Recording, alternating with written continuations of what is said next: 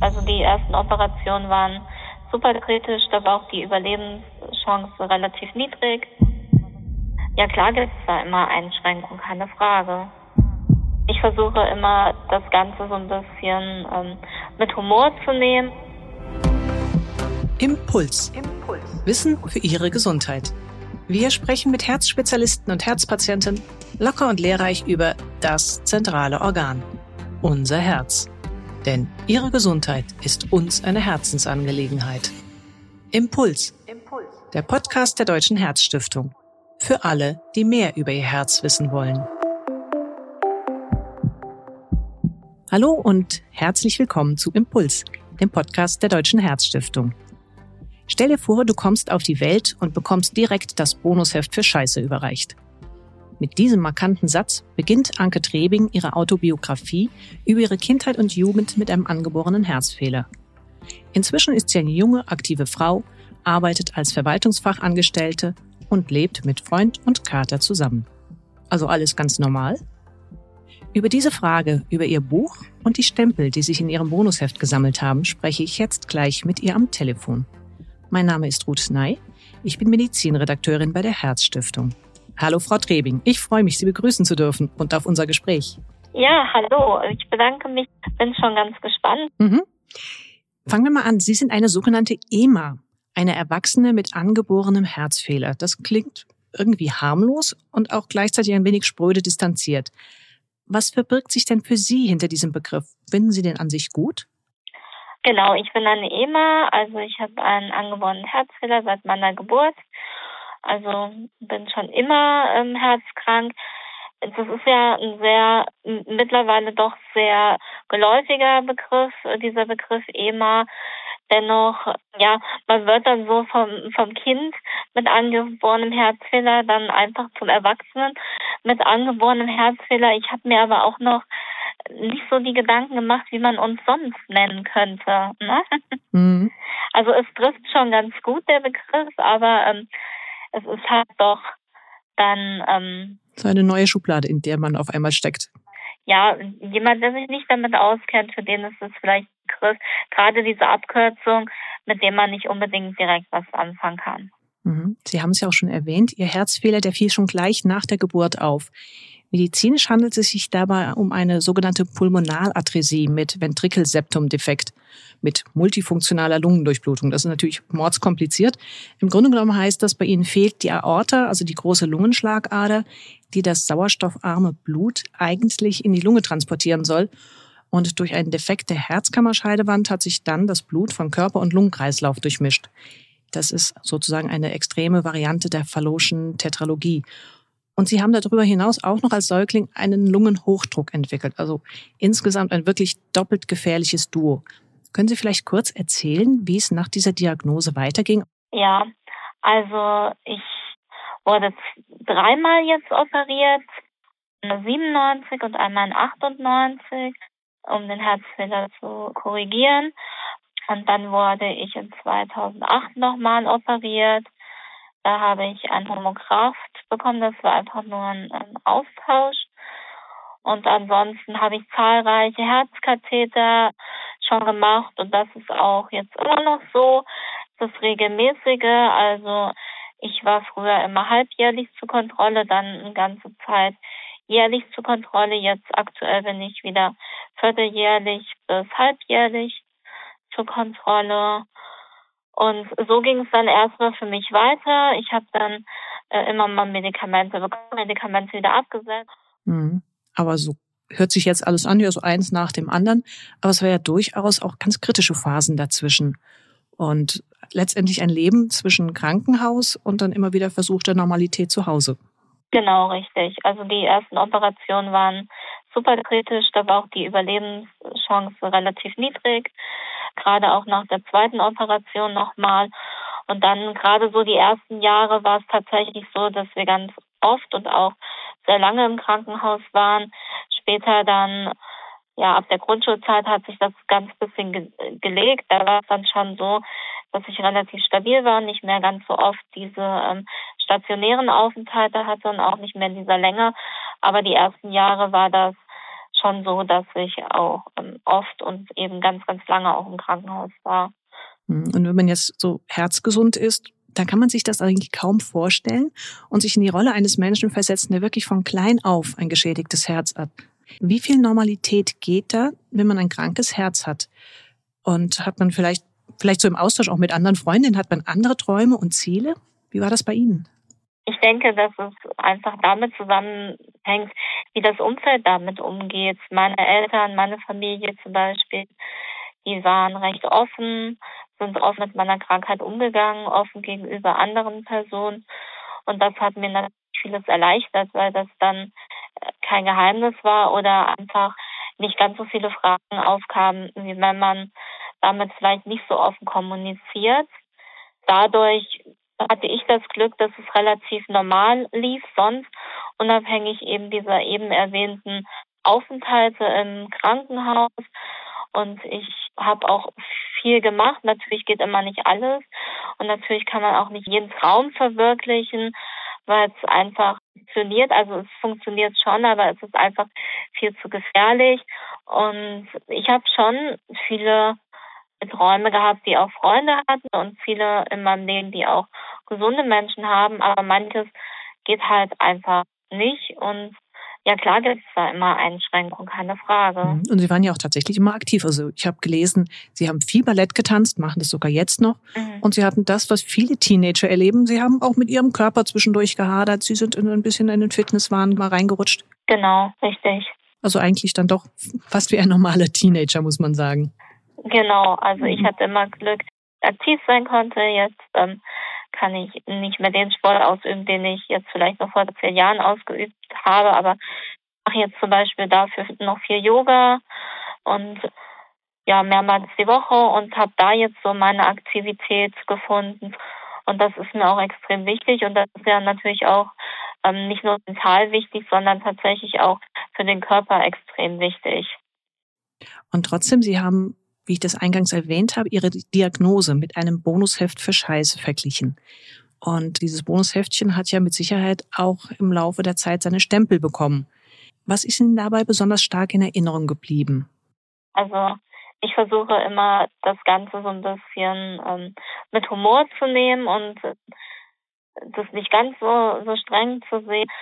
Daher habe ich auch diesen, ja, dieses Beispiel gewählt, dieses bildliche Beispiel, weil ich habe tatsächlich im Laufe des Lebens immer mal so Rückwege bekommen und das nenne ich einfach dann diese Stempel, die ich sammle, am meisten in Erinnerung. Also es gibt immer Kleinigkeiten, aber ich glaube, die prägendste Erfahrung habe ich vor jetzt knapp drei Jahren gehabt, wo ich dann erfahren habe, dass ich einfach keine Kinder bekommen sollte. Also ich könnte natürlich, aber es ist zu gefährlich, gerade auch aufgrund meiner ja zusätzlichen Krankheit der pulmonalarteriellen Hypertonie.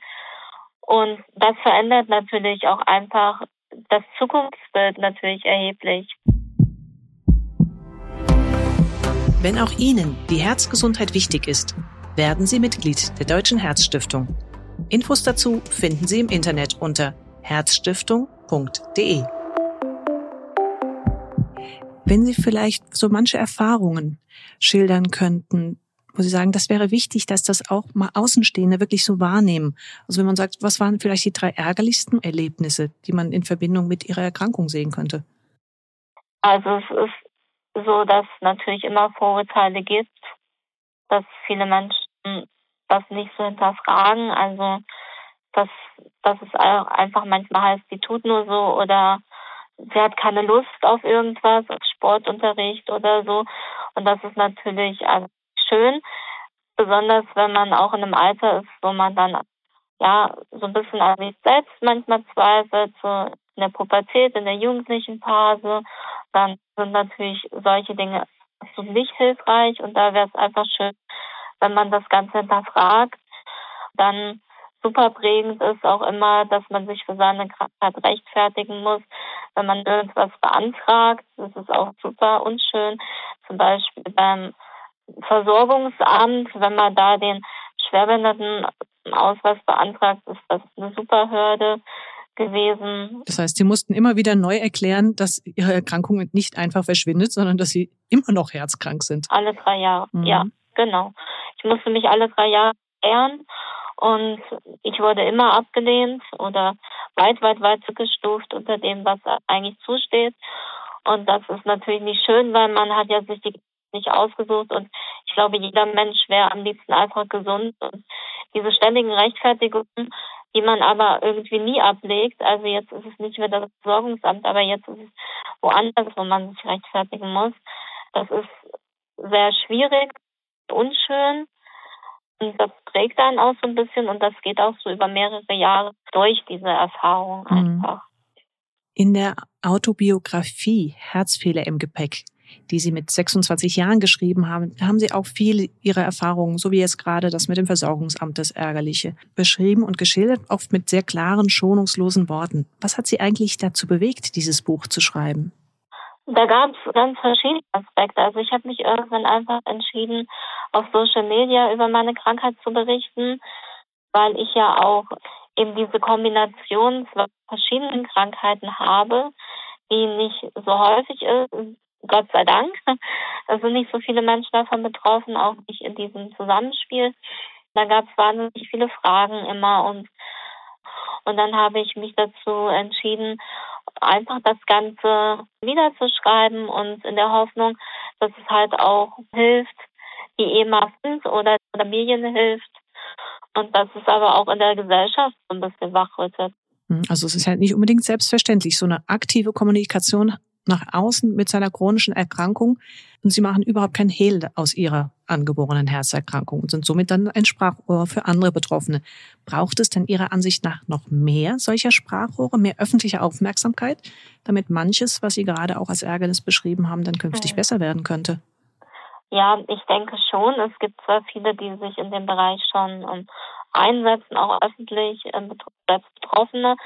Ich denke schon und ich bin auch immer wieder der Meinung, dass es für nicht nur für Herzkrankheiten, auch allgemein chronische Erkrankungen, die unsichtbar sind, so ist ja auch eigentlich die Herzkrankheit unsichtbar, ist ja keine Behinderung auf den ersten Blick, mhm. dass wir da auch einfach eine politische Veränderung brauchen, dass wir jemanden brauchen, der auch für diese Personen spricht, dass nicht nur ein paar Privatpersonen ihr Leben öffentlich machen, sondern dass das auch irgendwo vertreten wird, die Interessen. Und das ist ganz, ganz wichtig. Und ich denke, man fällt ganz oft hinten runter. Und ähm, in dem Zusammenhang würde ich auch gerne nochmal auf die Covid-Pandemie kommen. Mhm. Sind denn gerade hier auch die Sorgen und Nöte von jungen Menschen mit angeborenen Herzfehlern Ihrer Meinung nach ausreichend berücksichtigt worden? Wie haben Sie zum Beispiel die Lockdown-Phasen erlebt mit all den Ängsten, die damit vielleicht verbunden waren, auch rund mhm. um das Thema Impfen nachher? Nein, ich finde nicht, dass es ausreichend berücksichtigt wurde. Ich musste zum Beispiel ganz, ganz lange dafür kämpfen, dass ich in Gruppe 2 impft werde. Es hat wirklich lang, lang gedauert. Es lag aber nicht an meiner Klinik, es lag auch nicht am Arzt, sondern es lag an dieser Kategorisierung der politischen Entscheidung. Hier hat man uns so ein bisschen vergessen, habe ich irgendwann gedacht uns Herzpatienten und gerade auch mit angeborenem Herzfehler, wir sind ja auch entsprechend die meisten von uns operativ korrigiert.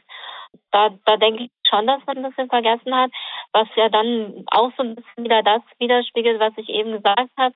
Es hätte vielleicht auch jemand dabei sein können, der selbst betroffen ist und dann passiert sowas nicht. Der Lockdown war super hart, aber auch über den Lockdown hinaus ist es super hart. Es ist immer noch sehr schwierig. Ich bin doppelt geimpft und geboostert, jetzt Gott sei Dank. Aber es ist schwierig. Man ist halt immer noch doppelt vorsichtig. Mhm. Ja, weil man eben weiß, ich kann mich trotzdem infizieren. Man weiß ja auch nicht, wie, wie wäre denn selbst ein milder Verlauf. Mhm. Also weit entfernt von einem normalen Leben. Ja, ja, definitiv. Wir fahren in den Urlaub, wir gehen auch mal weg, aber immer nur, man überlegt wie und man macht es einfach anders wie vorher.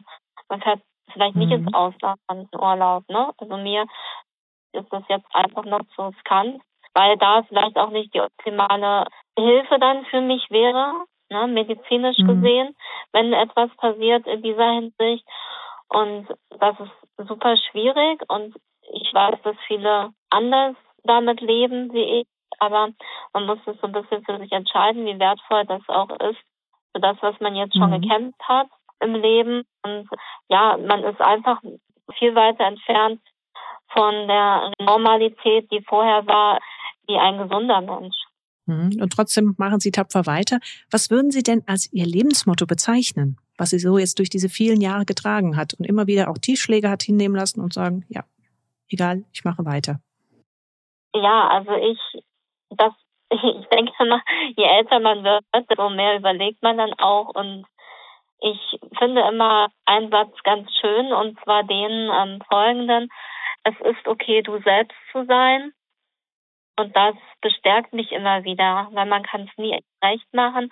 Es wird immer Menschen mit Vorurteilen geben, es wird immer Menschen geben, die dich nicht verstehen, aber dennoch ist es in Ordnung, so wie du bist. Und dieser Satz, es ist okay, du selbst zu sein, finde ich sehr passend. Mhm. Ja, also man, man sollte nicht zu oft an sich zweifeln und man sollte sich nicht von diesen Vorurteilen und vielleicht auch Lästereien unterkriegen lassen, sondern man sollte tatsächlich sagen, ich bin so, wie ich bin und das ist in Ordnung. Hm, dann findet man wahrscheinlich auch viel leichter seine Balance im Leben.